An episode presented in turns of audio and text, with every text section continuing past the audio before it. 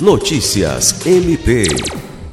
O Ministério Público do Estado do Acre, MPAC, participou nesta quarta-feira, 18, do lançamento do Plano de Prevenção e Combate às Queimadas Urbanas de Rio Branco.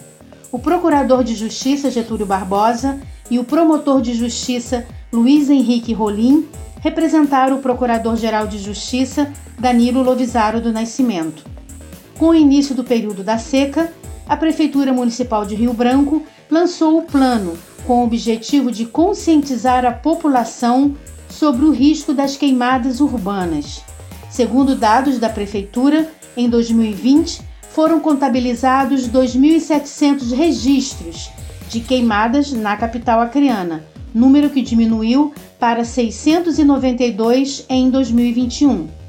O procurador de Justiça Getúlio Barbosa lembrou que as queimadas resultam em diversos malefícios, como o aumento da mortalidade de doenças, como a Síndrome Respiratória Aguda Grave, devido à elevação da quantidade de material particulado presente no ar.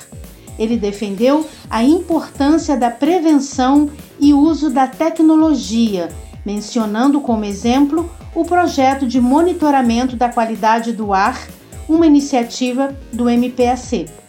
Lucimar Gomes, para a Agência de Notícias do Ministério Público do Estado do Acre.